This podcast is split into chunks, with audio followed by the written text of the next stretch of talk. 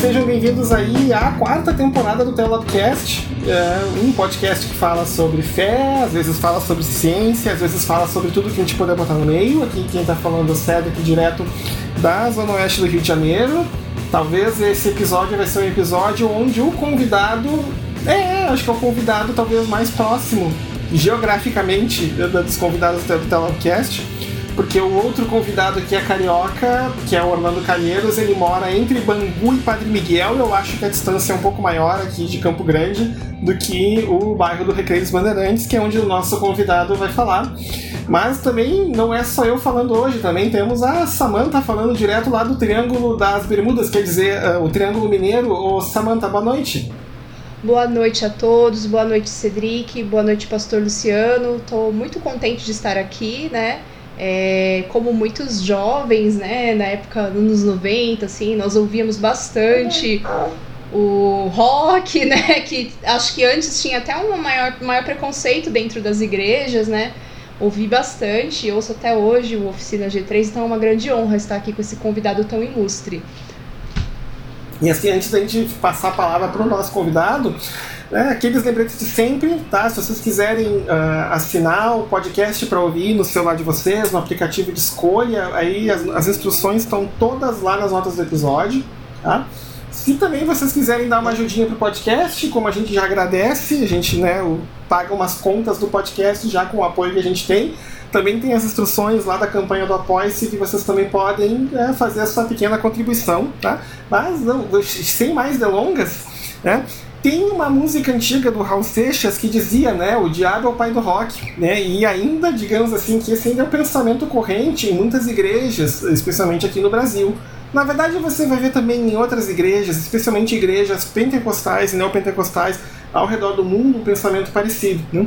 E, mas, ah, alguns acreditam nisso, mas a gente também teve, né, tanto aqui na história uh, da música cristã, por exemplo, nos Estados Unidos e aqui no Brasil, nós tivemos o surgimento de bandas de rock com matemática, com letras e com é, toda uma postura de vida cristã. E a gente então, eu aproveitei dos meus contatos próximos para convidar uma pessoa que não posso dizer que conhece a história do rock, rock gospel nacional. Ela viveu a história do rock gospel nacional. E eu queria então né, dar uma boa noite para o nosso convidado, o pastor Luciano Manga, direto lá do Recreio dos Bandeirantes. Boa noite, Manga. Boa noite, boa noite, Cedric. Boa noite também a Samanta, que está do Triângulo das Bermudas. Não, não, não, não, Triângulo Mineiro. Triângulo Mineiro. que cidade, Samanta? Que cidade que tu tá? Aqui é Monte Carmelo, é uns, uns 90 quilômetros de Uberlândia, mais ou menos. Certo, certo. Uberlândia eu conheço bem essa região. Uberlândia, Uberaba, essa região eu conheço bem. Que bom, que bom poder participar com vocês e poder falar desse tema. E, e, é, é um tema interessante, é um tema é, que, como vocês já disseram, né, já, já foi polêmico, talvez ainda o é, ou não, né? É, enfim, estou à disposição de vocês então, Manga, a primeira pergunta assim, como é que você. Antes de você virar, obviamente, roqueiro gospel, você virou, entre aspas, gospel primeiro, antes de virar roqueiro gospel, né? Eu não sei, ou você era roqueiro primeiro e virou gospel depois. Poderia contar um pouco dessa história de como você acabou se aproximando do cristianismo e como que você acabou, ah, um dia, com, como que assim, ah, vou virar cantor de rock gospel e vou montar minha banda, como é que isso aconteceu? É, primeiro, eu sempre gostei de rock né? Porque eu sou dos anos 70. Então, é, eu sempre, a minha geração foi uma geração. É, vale ressaltar que eu sou, eu sou paulistano, né? Eu fui criado em São Paulo. Por mais que eu já esteja há 22 anos no Rio, mas eu fui criado em São Paulo, então na capital e, e, e em bairros aonde o, o rock and roll ele, ele estava muito presente os meus amigos, meus amigos do bairro, meus amigos da escola, todos, na época ouviam, ouviam rock and roll. Então não tinha, não tinha saída. A maioria dos meus amigos não ouviam é, música popular brasileira. Na época tinha Tropicália tal, nós não ouvíamos. Nós ouvíamos é, rock principalmente norte-americano e inglês. Né? Rolling Stones, os Beatles também ouvi, mas depois, lógico, a gente foi conhecendo é, bandas, principalmente as bandas que surgiram em Woodstock. Eu acho que Woodstock foi um, um grande boom para que a gente pudesse conhecer várias e várias bandas, vários estilos, né, dentro do conceito do rock. Então eu sempre ouvi muito rock.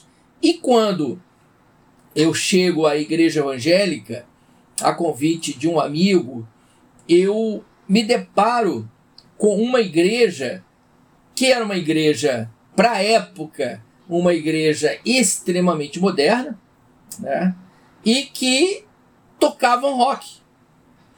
Nós estamos falando aí de 70 e 78, 79, que era uma igreja que estava aberta para os jovens que estavam vindos ou oriundos do movimento hippie, que estavam se convertendo a Jesus. Então, é, essa igreja ela entendeu, ela entendeu que para falar para aquela geração, ela, os jovens ali tinham que ter um estilo musical que pudesse falar com eles. Então eu nasci nesse contexto também. Por isso que a questão agora do rock gospel, né? Ele nasce nesse conceito, porque se eu talvez se eu estivesse me direcionando, é, se eu tivesse ido para alguma igreja mais é, de característica é, histórica ou tradicional, talvez eu não, não teria essa vertente é, ou estaria voltado para o, para o rock gospel. Então eu já estava numa igreja que, que tinha suas composições já numa proposta mais rock and roll. E assim, o, e aí você chegou numa igreja que, como você falou, né, pra época era, era bem moderna. Eu fico imaginando assim, porque eu me lembro da história, gente, vou ter que abrir um parênteses aqui, né? O manga provavelmente deve lembrar do Rebanhão, né? Também, né? Sim, sim. E assim, quando o Rebanhão ousou tocar uh, um louvor no ritmo de bossa nova, também, uh, entre aspas, a gente brinca, né, que a casa caiu, porque eles foram saivados de críticas para tudo que é lado, né, por terem usado um ritmo que entre aspas não era um ritmo, né, entre aspas, religioso, era um ritmo né, secular nas suas músicas, né? E eu não sei se o senhor lembra, assim, que a igreja que o senhor estava, ela falava muito bem com os jovens, como você, e obviamente você viu aquilo e atraiu, mas você se lembra, assim, se a, como é que era, tipo, a opinião de outras igrejas e outros cristãos em relação a essa igreja, o trabalho que ela fazia? Ah, Tinham muitas restrições, né? É, achavam que, que o que nós estávamos fazendo, na verdade, estávamos desviando os jovens da sã doutrina, alguma coisa desse tipo, mas eles não tinham como é, é, lutar ou, ou, porque eles, a, você estava vendo o resultado do que estava acontecendo, né? Você estava vendo assim a mudança que esses jovens estavam tendo, né? É, mudanças assim é, é, de transformação mesmo, porque muitos é, nesse momento até por causa do próprio momento que nós estávamos vivendo no Brasil, muitos acabaram é, abraçando a causa das missões. Foi na época que muita gente se envolveu com o Jocum e, e, e foram para outros países, entendeu? Então foi assim realmente uma revolução que aconteceu é, através desses jovens que estavam vindo, é, principalmente como eu já disse, né, do movimento hippie jovens que é, já não estavam encontrando na ideologia hippie uma resposta e encontraram é, na proposta de Jesus, entendeu? Até porque a, essa igreja da qual eu fazia parte, ela tinha uma boa comunicação do evangelho. Ela comunicava o evangelho para aquela geração e fazia com que a geração entendesse né, aquilo que estava sendo comunicado. Então isso, isso atraiu muitos jovens. E lógico, a música também era uma era uma ferramenta, era um meio de você poder se comunicar, né? Era uma forma de, de, de comunicação, eu diria. O estilo que nós tínhamos lá. Samantha quer fazer uma pergunta? É, uma, uma observação e uma pergunta, né? Porque o, o, estilo musical que a pessoa gosta é, é, parte da identidade dela, do que ela é, do que, do que ela consome, né? Então você atrair para Cristo pessoas a partir do estilo musical que ela curte virou um, algo muito importante, né? De transformar muitas vidas, né? Eu conheci pessoas assim, quando eu comecei a me a conhecer mais na minha adolescência e já nos anos 90, né, de rock e tal, conheci pessoas roqueiras que curtiam aí rock do mundo, vamos colocar assim, né? E que começaram a ouvir é, é, bandas internacionais, gospel, nacionais, e elas passaram a frequentar a igreja e de repente abraçaram o evangelho, né? Então é muito importante a gente colocar isso como uma, uma situação de acolhimento, né? Chegava o jovem lá, eu lembro de chegar colegas cabeludos na igreja, com banda até, com camiseta de, de banda do mundo, né? E como de repente começou a se sentir representado, se sentir acolhido, né? Pastor, só para situar para a gente, para os nossos ouvintes, né? É, a conversão do Senhor foi assim no final dos anos 70, início dos anos 80? Ah. Em 77, né? Pra gente entender que era completamente assim diferente do que é hoje, né? Hoje eu, eu sinto mais um, um acolhimento assim por parte da assim, chega um jovem cabeludo assim com brinco e tal. Na em muitas denominações ele é bem recebido, assim, ok, né? É normal um jovem ter brinco, por exemplo. E ao longo desse, desse tempo, assim, o que, que o senhor percebeu nas mudanças no, em, na questão do mercado gospel, né? Como era lá atrás e como isso foi se transformando ao longo dos anos, é, as gravadoras, sua aceitação desse tipo do, do rock gospel, da, da música gospel mais para os jovens, assim, de modo geral? De modo geral. É, eu, eu diria que é, nesse período, né, vamos falar dos anos 70, é, nós íamos é, nas universidades, é, nas escolas públicas e também escolas particulares, e nós sempre tocávamos alguma coisa, mas sempre transmitíamos uma mensagem.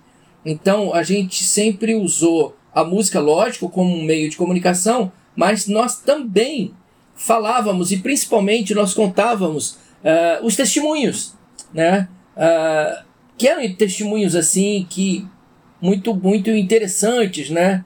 Como que aqueles jovens haviam largado drogas e haviam largado é, uma vida muitas vezes é, de perambular, né? Porque eram hippies, né? Eles viviam viviam andando pelas ruas e, e acampando em qualquer lugar. Então, o testemunho desse pessoal, o depoimento deles nas escolas era muito forte. Era muito forte.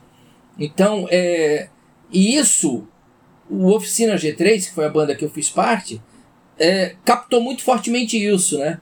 Então, em todos os eventos que nós íamos, além de nós tocarmos, nós sempre tínhamos de 10 a 15 minutos, não era nada longo, mas uma mensagem.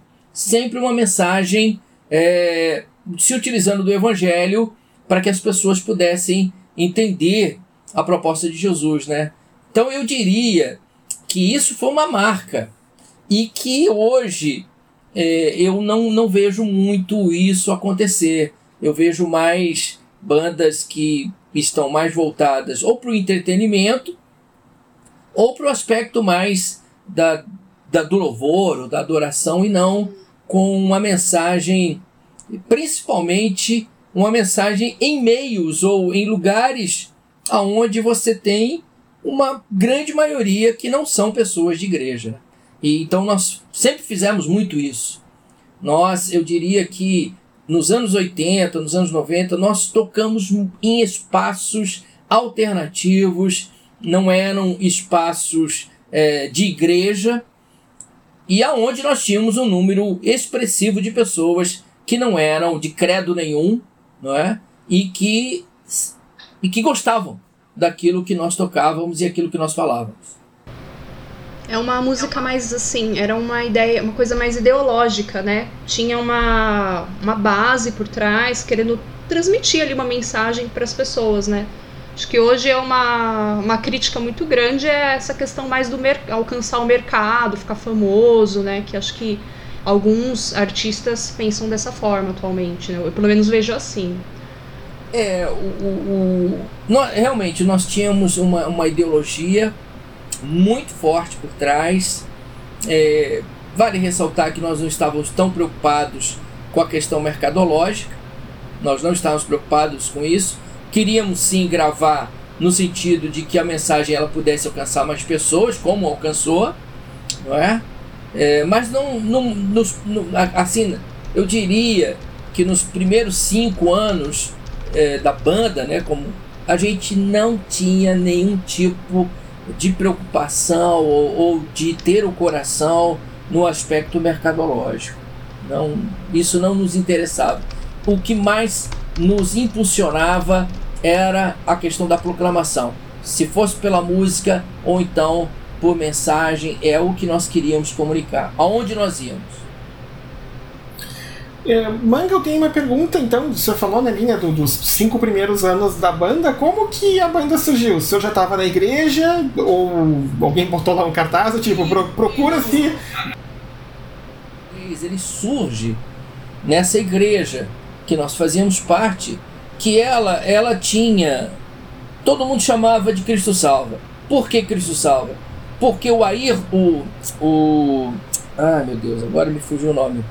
O Alex Dias Ribeiro, que era um piloto de Fórmula 1 nos anos 70 e 80, o Alex corria, é, com, ou melhor, no seu carro, ele colocava um adesivo enorme, Cristo Salva numa, imagina, numa Fórmula 1 você tem uma, um, um adesivo enorme Cristo salva. E ele frequentava a igreja. Então, é, todo mundo chamava de Cristo salva, porque dos carros tinham adesivo Cristo salva. Lembravam do Ayrton, ou melhor, do, do Alex Dias Ribeiro, e é, diziam que a, que a igreja era Cristo salva. Mas o nome dela não era esse, né? E depois começaram não somente a chamar a igreja de Cristo Salva, mas começaram a chamar a igreja de Tio Cássio, porque o pastor da igreja era o Cássio, Cássio Colombo. Então, como eram muito jovens, eu diria que 80% eram jovens. E na época a gente chamava de tio. Pessoas que tinham 40 anos chamavam de tio. Entendeu? Então, todo mundo chamava ele tio. Eu, eu nunca chamei ele de pastor Cássio. Nunca. Nunca, nunca. No, nos 14 anos que eu convivi com ele, né? Ele. Eu sempre o chamei de tio. Tio, tio, tio, tio, tio. Nunca chamei de pastor Cássio, nunca. Então, é, o pessoal chamava. Então, a, a, o oficina nasce nesse contexto, nessa igreja. Até porque nós éramos um. De um é, nós tínhamos três grupos de louvor. E o Oficina G3 era, fazia parte de um dos grupos. Né? E, e, e nós tínhamos, lógico, nós tínhamos no grupo pessoas que tinham talento para compor. E a gente compunha as nossas próprias canções dentro do estilo musical que nós gostávamos, não é? E, e o pastor, o tio Cássio, ele não, não, não, embarreirava. Ele achava o máximo. então, bola para frente. Foi assim que nasceu. O eu tinha. É você foi falando, o Alex Dias Ribeiro, se eu não estou errado, não foi ele que fundou os Atletas de Cristo? Ou foi Sim. um dos fundadores? Isso? É ele mesmo, sério. Isso, o nome não me era estranho, eu tava tentando aqui, começou a dar uma coceira aqui atrás na, na cabeça, né?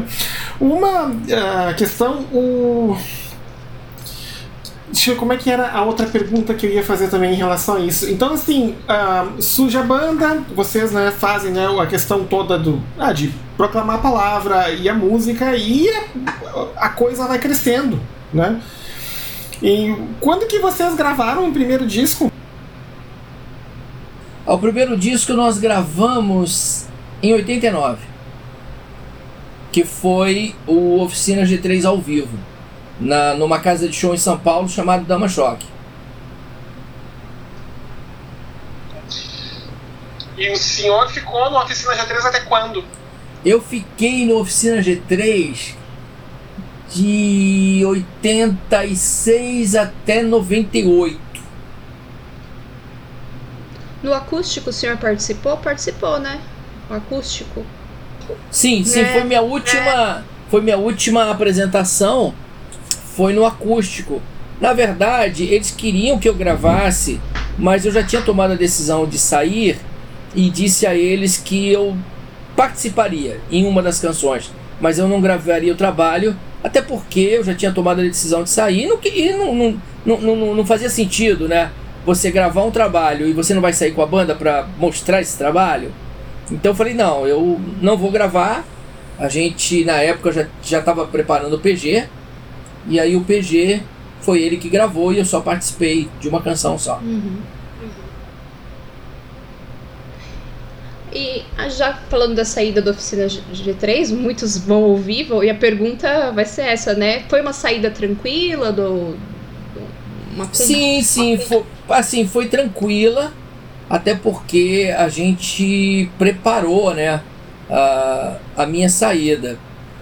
Lógico que ela, ela, ela foi triste para ambos os lados, pela amizade, pelo tempo que nós estávamos juntos, mas não tinha jeito, porque eu já estava no Rio, eles em São Paulo, eu com inúmeras responsabilidades, plantando igreja, é, assumindo várias questões é, da denominação que eu fazia parte.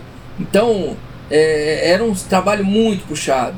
Então, não dava para eu conciliar é, igreja, né, pastorear igreja, plantar igrejas, cuidar de pastores, de outras atividades que a denominação tinha colocado sobre a minha responsabilidade e viajar com a banda, ensaiar, ir para São Paulo ensaiar. Não tinha. É, chegou uma hora que falei, cara, ou escolho uma coisa a outra, né? Então eu acabei optando é, pelo, pelo ministério pastoral somente. Eu tenho um monte de perguntas, Samantha. Então, assim, né? Eu tô tentando dosar aqui a minha. a minha, a minha, minha, minha eu, tô, eu, fiz uma lista, né? E, mas tem uma que me chamou a atenção que o senhor falou, que a. Vou chamar da Igreja do Tio Cássio, ou da Igreja Cristo Salva, que eu não, não, eu não me lembro agora do nome dela. Mas o senhor falou, né, que ela atraiu muita gente que estava vindo dos movimentos contraculturais, especialmente dos hippies, né? Isso tem um paralelo com um movimento que aconteceu nos Estados Unidos. Acho que o senhor deve conhecer o chamado Jesus Movement, né? Que também isso, né? Assim, tu sabe me dizer se o, o, o tio Cássio, vou usar aqui o nome dele entre aspas, ele chegou a ter contato com esse pessoal de lá? Impressionante, Cedric, porque eu o conheci muito bem e ele nunca falou ou ele tinha informação sobre o Jesus Movement. Eu também só fui ter é, conhecimento mais profundo do Jesus Movement nos anos 90, não é? Que eu, lógico, lendo, estudando, é, você acaba descobrindo, né? Mas ele não tinha informação. Era uma coisa interessantíssima, acho que até uma, uma questão de estudo aí, porque você tem um movimento norte-americano nessa proporção que é o Jesus Mover, e o que estava acontecendo ali em São Paulo era muito semelhante. Era muito semelhante. É impressionante. É, e também é, no Rio de Janeiro tinha algumas comunidades como o S8 no Rio de Janeiro que também eles estavam vivendo algo semelhante a, a, ao que nós estávamos vivendo em São Paulo. Então assim é, é um, é, um, é um, caso de estudo. É, é, é, essa questão nossa, aí, interessantíssimo nossa, isso. Eu me lembro muito pouco dessa época, até eu era, eu era criança e os meus tios, eles é, eram jovens na época, né? E eu lembro que enchia a casa da minha avó de de outros jovens da igreja e levavam violão e cantavam. Era uma coisa muito bonita, assim, que eu gostava de estar perto, né? Que era aquela coisa diferente que eu falava que era a igreja do meu avô e da minha avó, né? Meu avô com o inário, aquela coisa mais tradicional, e já os meus tios, os amigos dele com a com a com violão e tal, sempre sempre chamou muito a minha atenção.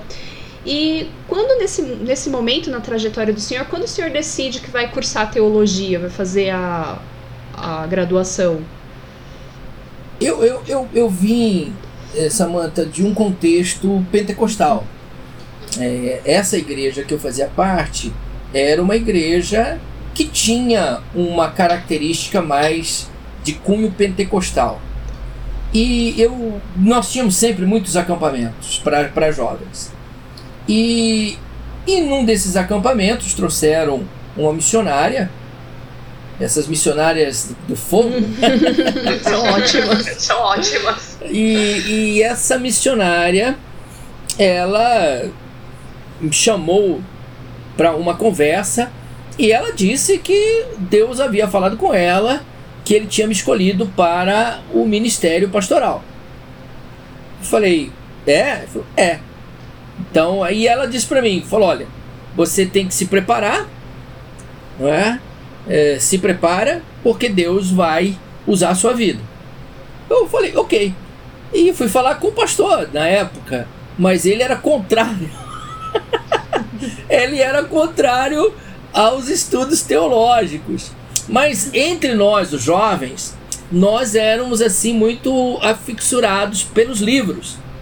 Lembro-me que na época, eu estou falando aí de 82, 84 aproximadamente, nós já estávamos lendo Francis Schaeffer, nós já estávamos lendo Kant, nós já estávamos lendo Kierkegaard, uhum. né? A gente já estava lendo coisas Nietzsche, por uhum. exemplo. É, a gente estava lendo muita coisa é, que evangélico não estava lendo. Né? Principalmente jovens com na faixa ali de 22 a 25 anos não, não estavam lendo esse tipo de literatura. C.S. Lewis, John Stott, né, que, que, que estavam chegando. Isso também muito influenciado pela ABU, né, Aliança Bíblica Universitária, com, esses, com essas leituras. E, e então a gente já, na verdade, nós já tínhamos um, um, uma bagagem literária mas o pastor ele era com, ele não lia nada disso que eu estou falando para vocês, né? Ele não lia. Então, é, quando eu falei para ele que eu queria fazer o seminário, rapaz, ele foi contra. Mas eu falei, cara, se a, se a missionária ela disse, eu não vou brigar com Deus. E aí eu falei para ele, então eu vou estudar. Ele falou, tudo bem, você paga do próprio bolso, porque a igreja não vai pagar. E eu estudei dois anos olha, suado para poder pagar, mas depois ele se quebrantou e aí os demais anos ele eh, a igreja pagou o, o, a faculdade batista onde eu estudei. Então foi essa a minha experiência aí no aspecto da teologia, né, do seminário teológico. O, o, pastor, no caso, ele era adepto daquela do, do bordão, a letra mata, mas o espírito vivifica, manga. Olha, ele era muito influenciado por esse tipo de pensamento, não é? Ele era muito é, muito mais ligado à emoção, aquilo que Deus está falando, o que eu estou sentindo, né? É, textos bíblicos que ele pegava e às vezes estava fora, é, às vezes um pouco fora do contexto, mas, mas como nós o amávamos muito, como ele era um cara genial, genial, assim, eu tinha como quase um pai. Ele era um camarada muito amoroso, muito amoroso, genial, assim, sabe? Genial. Então, e, e que sabia, cara, ele sabia conversar, principalmente com jovens, ele sabia, ele tinha a, a manha de, de, de, conversar. Então, essas coisas é, eu, eu, nem, eu nem botava na, na, na balança, entendeu? Sim, sim. O, uma outra pergunta, assim, um pouco mais uh, uh, em termos de história da igreja, eu fico pensando às vezes, né, que você vai pensando, olhando, por exemplo, alguns, uh, eu não vou usar a palavra renovação, mas movimentos que sacudiram a igreja ao longo da história, e você pode pensar, por exemplo, na reforma protestante lá com Lutero, lá no século XVI, com o metodismo na Inglaterra no século XVIII, se eu estou correto, ou XIX, não, XVIII, tá? De, de, depois, vem depois, século XIX, né? Sempre foram acompanhados acompanhados também de um surgimento muito grande de novas canções. Lutero, por exemplo, ele era conhecido e, e, e, algumas pessoas que não sabem disso talvez se escansem, mas ele pegava melodias seculares e populares da época dele, botava uma letra cristã por cima e botava, né, e, isso e, e compôs, né, vários, uh, vários hinos uh, assim. É, o, próprio, o próprio que você está citando, o próprio Carlos Wesley, irmão, irmão do John Wesley, ele, ele ia da, nas tabernas uh, inglesas que eram aquelas canções populares, e ele colocou os grandes hinos que nós temos eram cantigas de tabernas. Sim. É. E, e, assim, mas é interessante ver né, que sempre que você tem algum movimento que agita um pouco a igreja, junto com essa agitação tem também uma questão de novas canções surgindo, né? A música sendo utilizada junto, né? Como uma, como uma parte né, da mensagem e da pregação da palavra, né? O, e é uma coisa assim interessante. O senhor falou ali no momento né, que vocês fizeram muitas, no início né, da, da, da banda, etc., vocês fizeram muita coisa assim em espaços mais uh, alternativos, né? Porque eu imagino porque, porque assim, que as, as igrejas não eram assim muito receptivas a um grupo de, de roqueiros, né, usando guitarras e distorções e coisas pesadas, ou mais porque vocês uh, era o espaço que tinha para usar? É, primeiro, as igrejas, elas elas até convidavam, mas não para usar a nave principal, e sim o salão social. Então a gente não podia tocar na nave principal, né, onde estava o púlpito, jamais. Mas com o passar do tempo a gente foi conseguindo esse espaço. Mas nos primeiros nos primeiros dias do oficina G3, é, a gente é, tocou muito pouco igreja. Eu diria que a gente tocou muito mais em, em espaços, é, como eu estou dizendo, em praças públicas, em colégios, universidades, em, em teatros, do que no templo, na igreja. É, a gente, principalmente, é, Cédric e Samanta, e você que está me ouvindo, é, igrejas mais é, tradicionais, ou históricas, né? Elas, elas tinham assim uma, elas eram mais fechadas quanto a isso. As igrejas pentecostais, tirando a Assembleia de Deus, porque a Assembleia de Deus, ela realmente na época era fechada para isso, mas tinham igrejas como Quadrangular, né? É, Brasil para Cristo, uhum. em São Paulo e outras tantas, nós éramos convidados sem problema nenhum, tocávamos na igreja sem problema nenhum. Sim. Né?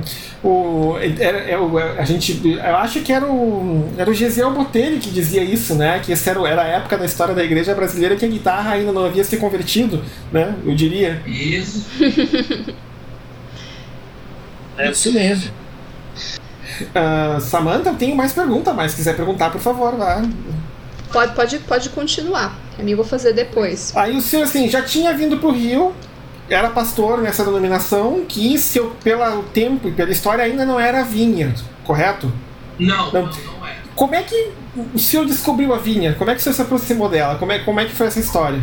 Essa é longa. Muito interessante. Essa é, essa é uma história tão, tão, tão interessante. Como eu vim conhecer. Eu já ouvia, eu já, eu já tinha ouvido falar quando eu estava em São Paulo, em 95, através de um amigo chamado Beto Tavares, ele é, na época ele era um dos líderes da Jocum em São Paulo e ele estava é, levantando um time para as Olimpíadas de Atlanta e ele me convidou para ir e ele disse que quem estaria dando suporte é, para a equipe seria a, as igrejas Vineyards de Atlanta. E eu falei, o que, que é isso? Eu não conhecia. E aí ele começou a me falar do movimento Vineyard nos Estados Unidos. Me deu uma aula. E eu fiquei apaixonado. Falei, cara, que negócio bacana. E eu, na época, fui falar com o pastor. É, eu, na época, eu já era pastor. Eu já trabalhava como pastor auxiliar. E fui falar com o meu líder do desejo de ir nessa viagem. Mas ele disse que não, não, porque ele e uma outra equipe faria uma viagem para Israel e eu teria que ficar. Eu teria que ficar é, em São Paulo, é, assumindo algumas responsabilidades lá. E não pude ir. Mas esse foi o primeiro contato. E quando foi em 98, no Rio de Janeiro, é, na igreja que eu pastoreava, tinha um, um lutador de jiu-jitsu chamado, apelidado de Escorrega, e que o Escorrega tinha muita afinidade com os Grace. E ele sempre falava para mim que estava com os Grace, que estava evangelizando os Grace e tal. Beleza. Eu não conhecia os Grace, eu não conheço esse mundo do, do, do jiu-jitsu, né? E num culto de terça-feira, nós tínhamos um culto de terça-feira que era um culto pentecostal. Era um culto assim muito avivado. E me entra o escorrega com um cara enorme. Enorme. Eu falei, meu Deus, o escorrega é doido, o cara me traz. Cara, um, eu, um, dos, um dos Grace aqui, num culto desse, meu Deus, que maluquice. Beleza.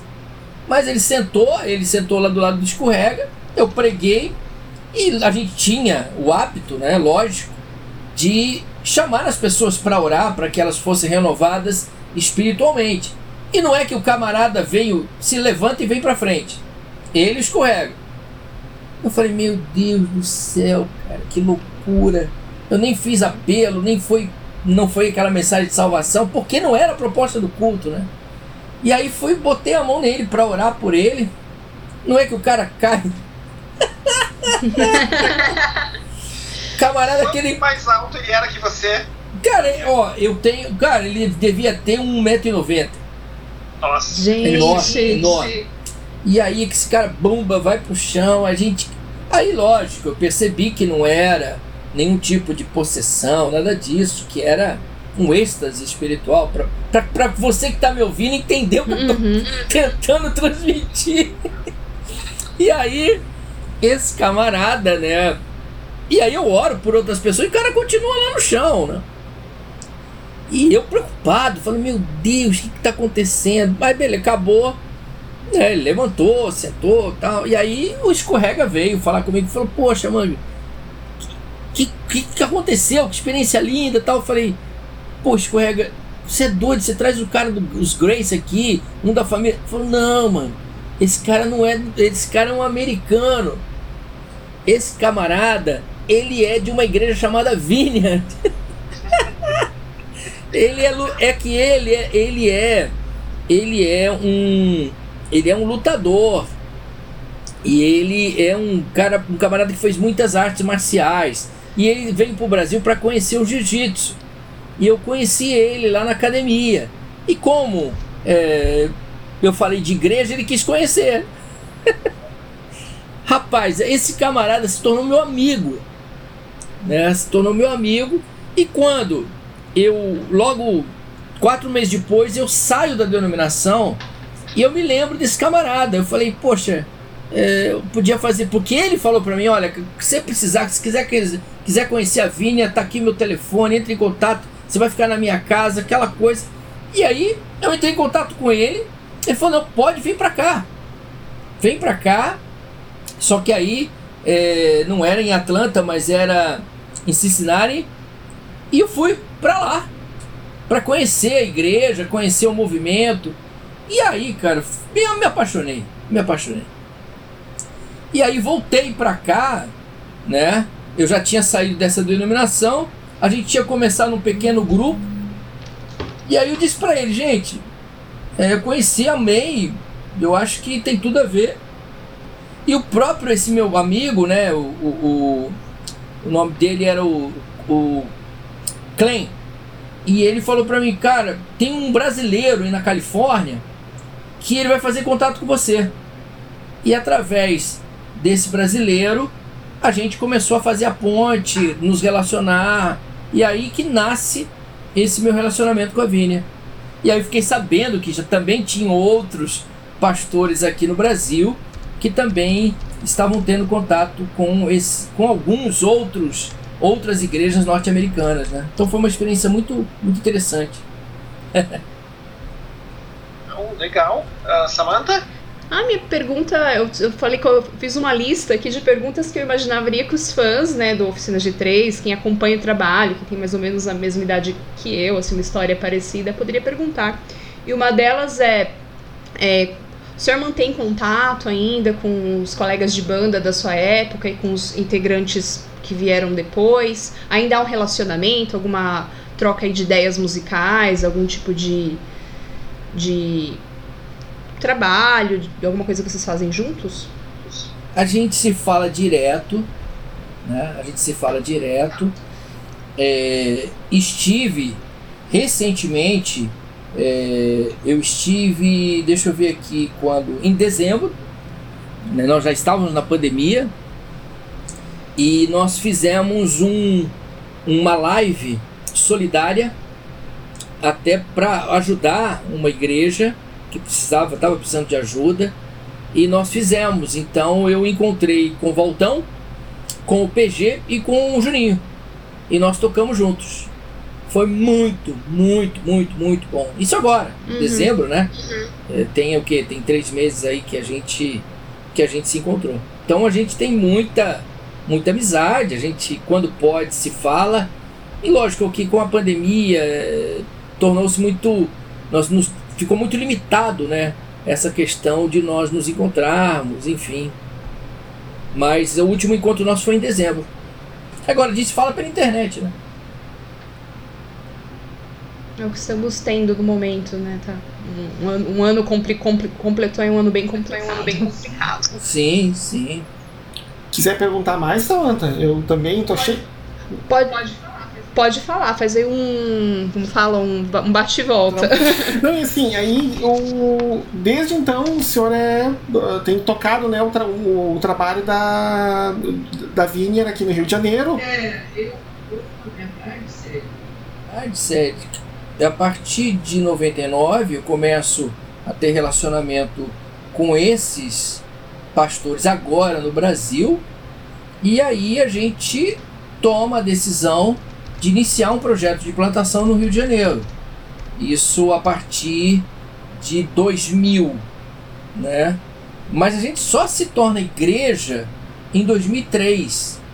Então foram três anos é, que a gente ficou nesse processo de namoro, de conhecer e vai para cá e vai para lá e conhece vários pastores norte-americanos, né?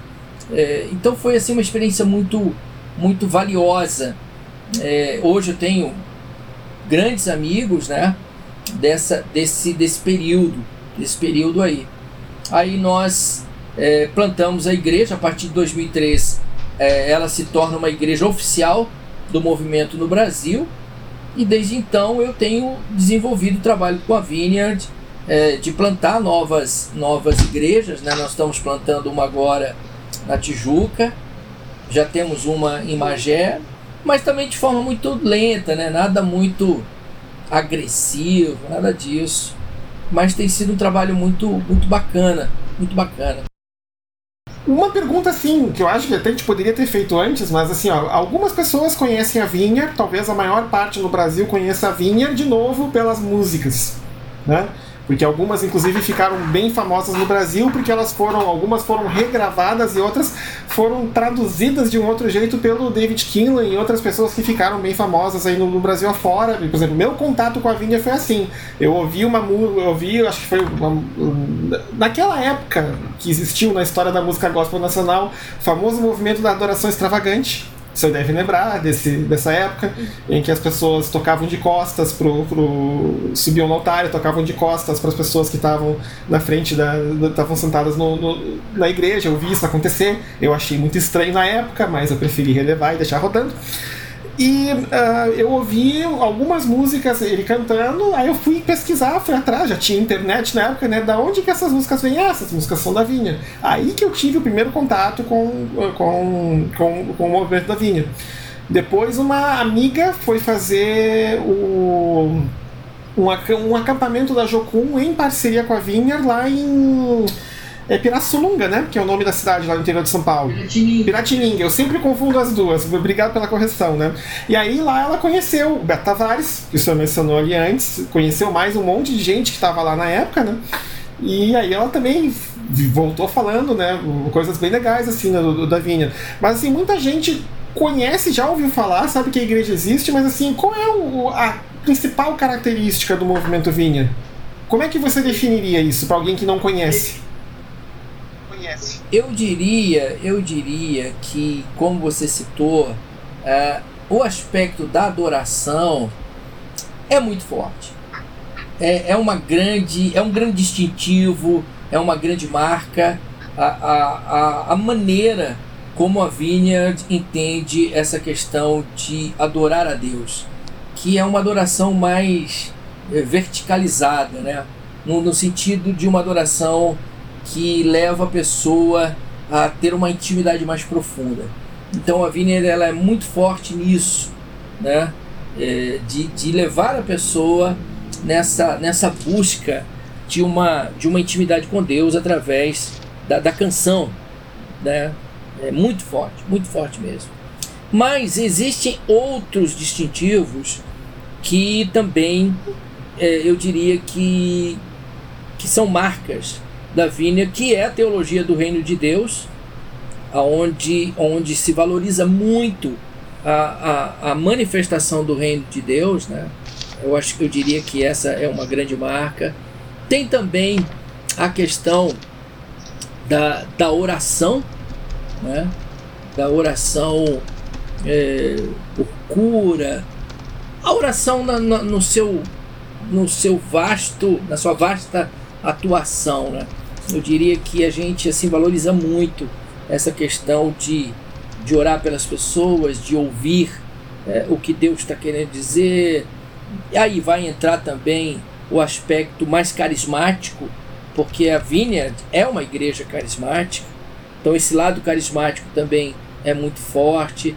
Eu diria também a questão de uma mensagem ou de uma pregação contemporânea, não é? E, e também é, uma igreja que, que tem um olhar muito, muito, mas muito forte para a necessidade do outro. Assim que nós chamamos de trabalhos de, de compaixão e de misericórdia. Né? Então eu diria que nesses dias pandêmicos é o que mais a Viner está fazendo é desenvolver esse tipo de trabalho. É, todas as igrejas Viner no mundo todo elas estão se mobilizando para ajudar pessoas. É, nesse período dos Estados Unidos, né, onde, onde a questão do Covid foi muito forte, as igrejas vinhas trabalharam demais, trabalharam demais. No sentido de abrir os seus espaços para montar enfermarias, enfim, foi. Então, é, é, uma, é, um, é um lado muito forte da Vina esse aspecto da misericórdia e da compaixão. Dando uma resumida, né? Pastor, o senhor falou sobre, falou sobre é, os tempos atuais, né, os desafios que nós estamos vivendo. E tem uma pergunta que eu sempre faço para todos os pastores, missionários, né, pessoas que eu conheço que estão envolvidas de, de alguma maneira com a igreja, né? É, hoje eu percebo que as pessoas não têm tempo para nada, né? Eu falo por mim também. A gente é, parece que não consegue encontrar um tempo para sentar, ler a palavra de Deus, fazer uma oração.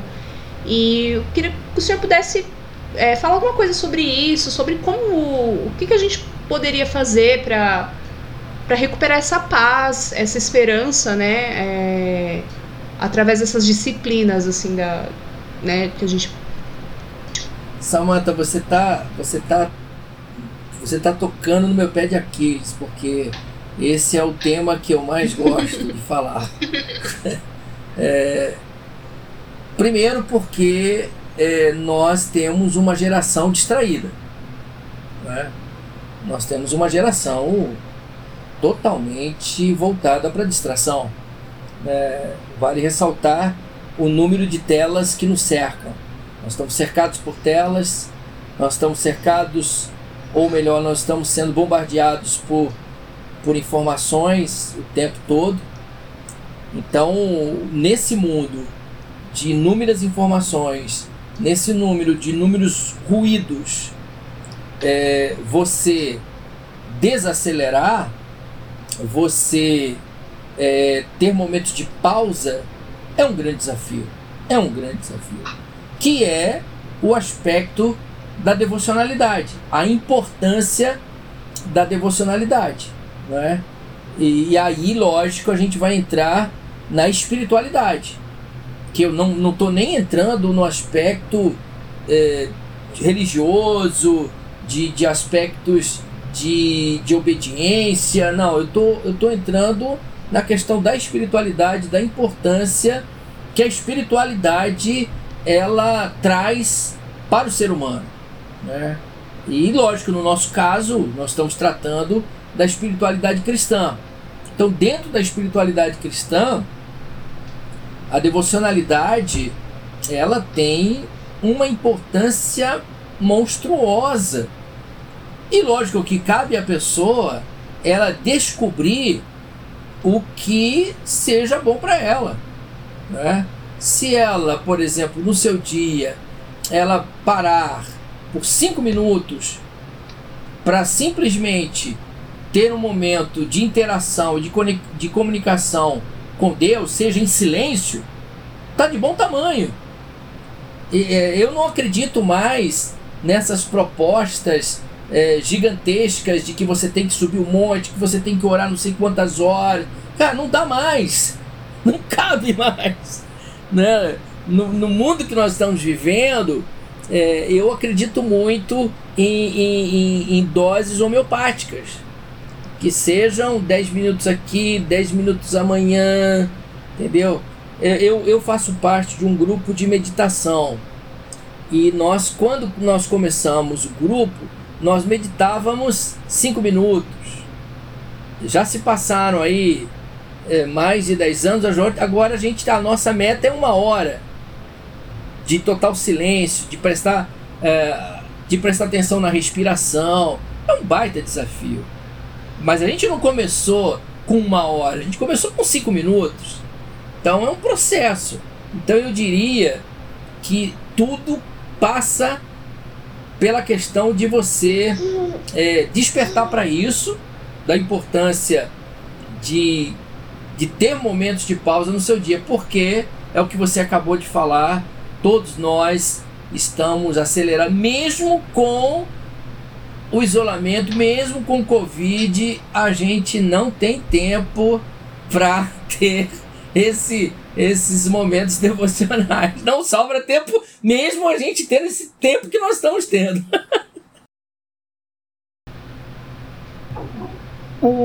a menção da, da Covid, da pandemia, que me leva para as minhas duas últimas perguntas, mas eu vou fazer assim, eu vou perguntar uma, depois eu perguntar outra, porque eu imagino que a primeira resposta vai ser longa, né? Manga, como é que está sendo ser pastor Nesse, agora nós estamos aí essencialmente hoje é dia 16, 17, 18 de março, mais ou menos um ano que a OMS declarou pandemia global do Covid, né? E foi todo mundo mandado para casa, isolamento, isso aqui. Como é que tá, tem sido ser pastor nesse último ano? Essencialmente pastor de LCD, entre aspas, né? Ou de LED, né? Ou de streaming, ou de videochamada, etc. Samantha e a você que me ouve eu me reinvento todos os dias. Todos os dias eu tenho que me reinventar porque o que eu entendia como, como ser pastor, né, é, a cada dia é um dia novo, no sentido de lidar com questões que são muito, mas muito, muito novas, né? É, são aconselhamentos que você faz, todos eles, é, na sua grande maioria, é, virtualmente. Né? Então, é, nós, nesse um ano, nós só tivemos dois encontros presenciais, que foi no mês de novembro. Os demais encontros nós temos feito somente online, né? Então, é, eu particularmente sinto muita falta, porque eu sou, eu sou um cara que gosta de sentar com as pessoas, gosto de comer, gosto de bater papo e estou impossibilitado de fazer isso, né? Então isso, isso realmente é, está sendo um aprendizado, não é? Ter que ter que lidar com essas questões todas eu tenho para mim que quando acabar tudo isso, talvez a gente tenha que replantar a nossa igreja. Talvez nós vamos ter que. É, algumas coisas eu estou aprendendo, por exemplo, eu já para mim já ficou claro. Voltando presencialmente, culto é de uma hora. Não se tem, não pode mais ter cultos longos. Ninguém vai Eu acho que não. Eu acho que as pessoas não vão, porque elas já, elas já, já se acostumaram com essa proposta é, de um culto mais enxuto. não é? Um culto mais enxuto. Então, provavelmente, a gente vai ter que analisar isso quando voltarmos totalmente é, no presencial. Então, tem algumas coisas assim que, é, por exemplo, com os jovens e com os pré-adolescentes, a gente vai ter que usar uma outra linguagem. Porque a linguagem deles hoje é toda, toda no TikTok ou, ou no Instagram. É, a comunicação deles é toda assim. Então eu não sei como na igreja a gente vai se comunicar com eles. É, como é que talvez a gente vá para um, uma sala ali e todos eles a gente faz uma transmissão pelo YouTube para eles, mesmo estando na igreja. Porque é, eu realmente não sei. Eu re, tô dizendo, eu realmente um, um, não uma pregação sei, com memes. É, é, tudo é um aprendizado, né? Então, é, eu diria que, como, como eu disse a vocês, né? Eu estou me reinventando, descobrindo novas maneiras de comunicar, de acolher e de atuar. Né? Talvez quando nós voltarmos, quando tudo voltar, sei lá, ao normal, se não sei se vai voltar ao normal, é, a gente talvez é, faça encontros presenciais com, com, com, com encontros online. Talvez, quem saiba, dois encontros presenciais e os, e os demais uh, virtuais.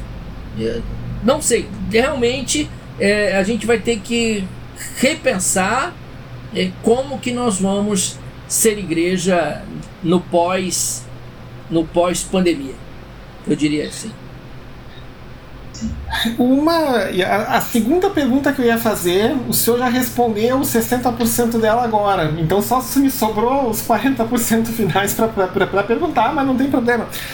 A gente tem notado até pelo as pessoas que gostam de ouvir o podcast e conversas que a gente tem nas redes sociais que muita gente deixou a igreja durante a pandemia por N razões. Umas porque não se adaptou à questão de uma igreja com tela de LED CD, ou LED, ou OLED, ou QLED, dependendo de, né, do, do poder aquisitivo da pessoa em casa, ou tela de celular. E tem pessoas que saíram tristes das suas igrejas por causa das atitudes dos pastores em relação à pandemia, essencialmente de negar a gravidade da pandemia, de insistir em fazer cultos presenciais, mesmo com o número de casos aumentando. Ano passado, esse ano. E aí a questão, o senhor acha que a gente vai ter que. O senhor falou que você vai ter que replantar a igreja, mas não só a sua. Eu acho que. O senhor não acha que a igreja evangélica brasileira como um todo vai ter que meio que talvez botar a mão na cabeça e também repensar algumas, algumas coisas? Cedric, realmente é, eu acho que alguns modelos é, eles vão ter que ser reinventados Talvez a gente vá, talvez nós vamos ter um grupo de pessoas que vão querer outro tipo de modelo de igreja, porque o, o que temos é, elas realmente estão é, tá desgastado, tá desgastado. Para pessoas que pensam um pouco, é, elas vão perceber que alguma coisa tá fora do eixo, tá fora do eixo. É, algumas. É só você observar o que a mídia ela está falando da igreja evangélica no Brasil. A própria mídia ela tem visto coisas que estão acontecendo no contexto da igreja evangélica brasileira que é um disparate. Que é um disparate. São coisas assim, falta de solidariedade, é, um, um, um, uma gana por dinheiro assustador, assustador. Então tem algumas coisas que quem está de fora vai dizer, cara, espera aí, isso aí não dá. Isso aí não dá. Então, é, talvez a gente vai, talvez nós vamos ter uma nova, uma nova proposta ou uma nova, é, uma nova estrutura é, de igreja de igreja. Né? Quem sabe mais humana, mais solidária, mais amiga. É, pelo, menos é, é, é, pelo menos é a linha que eu quero trilhar. Eu quero trilhar esse caminho, porque eu, eu, eu fico muito triste com os pastores aí que foram para as prefeituras brigar porque queriam manter os seus templos abertos. Cara, isso para mim me entristeceu demais, me entristeceu demais. É, a falta de demonstração de afeto para com aqueles e aquelas que perderam os seus entes queridos. É, é muito triste isso. É. É, o estava até ouvindo uma história lá do sul, lá de onde eu vim, né, que é a igreja onde eu congregava, agora porque lá tá, tá, tá muito ruim a situação em, na região metropolitana de Porto Alegre, e aí então só estão permitindo cultos com 30 pessoas, no máximo, dependendo do tamanho do templo. Né? E aí então, para burlar ou meio que passar por cima da coisa que eles fizeram, estão fazendo múltiplos cultos por, por, por semana. Então tem culto todos os dias agora, porque é porque eles querem manter a igreja aberta com o máximo de número de gente. Né? E eu dois também, enfim, isso, isso acabou me entristecendo bastante. Né? Você nota, o Cedric, dentro do que você acabou de abordar, que ficou claro que o templo tem mais valor do que gente. Uhum. E olha que Jesus nunca falou a uhum. respeito disso. Ele nunca ensinou isso ele nunca, ele sempre foi contrário à questão do templo e sempre foi a favor da pessoa. E hoje a gente inverte isso, né? A gente volta pro templo. Então é, é, é, é muito Constantino isso. Isso aí é muito Constantino. Isso aí é uma coisa que, que não tem jeito. Não tem jeito. É triste. Samantha tá contemplada?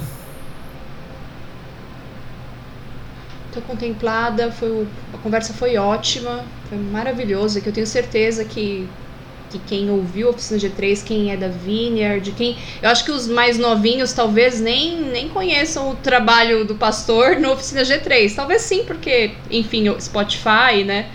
Mas eu acredito que quem é da, da Vineyard conhece mais o trabalho do pastor pela Vineyard, né? Então eu tô super feliz. Então, então assim, a gente passa para aquela. Até para ser respeitoso do tempo do, do manga, a gente passa para aquela parte do episódio em que a gente dá nossas recomendações aleatórias sobre coisas que a gente viu e gostou, que acha que as pessoas que estão ouvindo também vão gostar. Mas antes a gente abre de novo espaço pro nosso convidado manga para ele dar as suas recomendações. E como eu até já tinha falado com o manga antes, né? Aqui nesse espaço nós permitimos e encorajamos o auto jabá, a autopromoção, quiser falar das, das das coisas que está fazendo, de atividades. Quiser falar também da, da bendemia também, tá, tá, tá tudo mais que liberado, por favor. Primeiro, a pergunta da Samantha, que foi uma belíssima pergunta das inúmeras perguntas que você fizeram, mas essa questão da do quanto que as pessoas hoje estão assim tendo dificuldade de pararem e tal, né?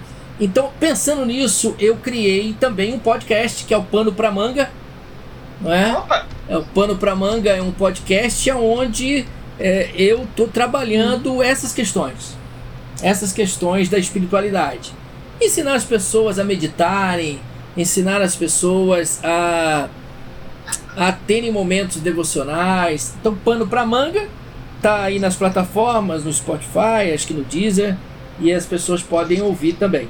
E esse trabalho que o Cedric citou, que é o Bendemia, que é um trabalho que nós fazemos todo final de semana no Rio de Janeiro, aonde nós levamos é, quentinhas, é, água, roupa para aqueles que estão em situação de rua.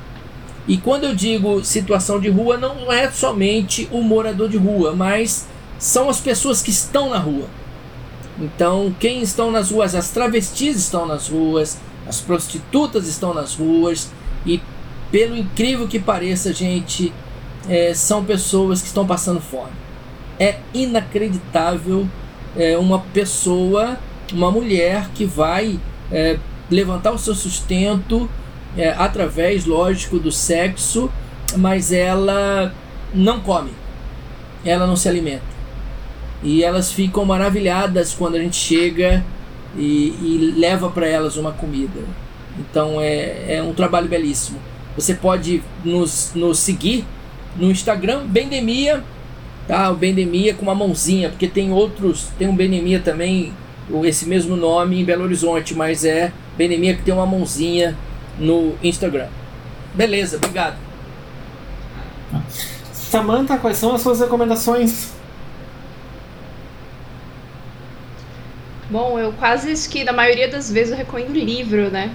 Eu vou recomendar um livro que eu, eu tive a honra de ler recentemente, né? É, que eu adorei, aborda um pouco da espiritualidade do povo miranha, né? Com o povo indígena e conta, é, conta a história de duas crianças que foram indígenas que foram levadas do Brasil no século XVIII para a Alemanha, né? Pelos é, naturalistas Martius e Spix. E uma historiadora fez um, escreveu um livro maravilhoso contando a história dessas crianças, fazendo um resgate histórico e criando ali uma, uma narrativa, uma observação do, do dos, das, dos acontecimentos através do ponto de vista das crianças. Saiu pela Companhia das Letras e o livro é O Som do Rugido da Onça. A autora é a historiadora Micheline Veruschke. E é um livro assim maravilhoso, encantador, como ela entrou no universo das crianças indígenas que foram levadas né, daqui do Brasil. Então foi um livro que eu li recentemente, que eu gostei bastante que foi lançado há pouco tempo e eu recomendo ah, aí para os nossos leitores. Bem, recomendações. Um, pegando um gancho da Samantha, a gente não tem tempo para nada. Então, finalmente eu consegui assistir um, Coco da Pixar, que em português ganhou o nome de Viva, a Vida é uma Festa, que é uma história que celebra a cultura mexicana, especialmente o Dia de los Muertos, né, que é como eles celebram né, no, no, no finados.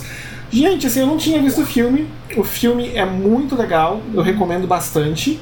O outro filme que eu recomendo da Pixar, que é o último que saiu, que é o Soul, tá? que não teve tradução do título para o português que eu não estava esperando que o filme fosse tão bom, porque ele foi meio criticado, ah, porque a, Fix, a Pixar não faz mais filme para criança, não sei o que, não sei o que, aquela coisa toda. Mas, gente, uh, vale a pena muito ver aquele filme. Eu gostei muito da discussão que eles fazem sobre a obrigação que a gente dá, que a nossa vida tem que ter um propósito, ela tem que ter, a gente tem que ter uma função, a gente tem que ter alguma coisa que a gente tem que ter. E eles meio que discutem essa questão no final do filme, não vou dar spoilers. E na hora que ele discute, é muito legal ver como o filme trata isso, né? Uma outra coisa que é bem legal do filme, assim, é que eles... Uh, o filme celebra muito a música negra americana, especialmente o jazz? Inclusive, teve dois pianistas de jazz envolvidos na composição da trilha sonora. E é impressionante como eles abordaram o jazz de um jeito diferente que eu já tinha visto em outros filmes. E é interessante como eles conseguem fazer isso numa animação, entre aspas, para crianças. Na verdade, isso não é assim, né? como se a animação fosse uma forma de arte menor, não é? E é, foi bem legal ver o som e ver esse esse que foi. O que, que eu tô E tem a terceira recomendação que eu dou, que também a gente acabou aqui por motivos de pai de duas crianças, sendo que uma tá com 12 anos e já tá com 1,66m, já tá batendo a altura dos meus olhos a gente teve que assinar alguns serviços de streaming, né, para ter um certo entretenimento em casa. E a gente acabou assinando né, o Disney Plus, e aí eu e minha esposa tentamos dar uma chance para ver a uh, WandaVision. E, gente, a gente ficou muito surpreendido com a série. Porque você começa a ver a série pensando, ah, mais uma série de super-heróis, luta, espada, soco pra cá, soco pra lá, os bons ganham no final. Coisa toda, não, não. Eles abordam uh, a questão do luto e da perda e da dor em cima da, da minissérie, que se não me engano tem nove episódios, inclusive o nono episódio já passou, a série já foi encerrada. E foi bem legal o jeito que eles abordaram isso. Então é um é interessante ver isso, esses temas mais profundos, mais densos sendo, sendo abordados de uma maneira inteligente em, em séries de TV, tá? Então essas seriam as minhas recomendações, tá? Novamente, Manga, muito obrigado pela disponibilidade de tempo, que eu sei que você saiu de uma reunião de oração né? Pra, terminou a regeneração, tomou um copo d'água e vem né, conversar com a gente. Muito obrigado, Manga, tá? Eu agradeço em meu nome e no nome do, dos ouvintes do podcast, agradeço muito. Beleza, obrigado, obrigado Cedric, obrigado Samantha. Que bom. Forte abraço aí para vocês. Então, gente, uh, para quem está nos ouvindo, esse foi mais um episódio do Telopcast, onde a gente fala sobre fé, sobre ciência, sobre tudo que a gente puder meter no meio. E muito obrigado pela audiência. A gente se fala aí no próximo episódio. Boa noite, gente. Boa noite, tchau, tchau. É,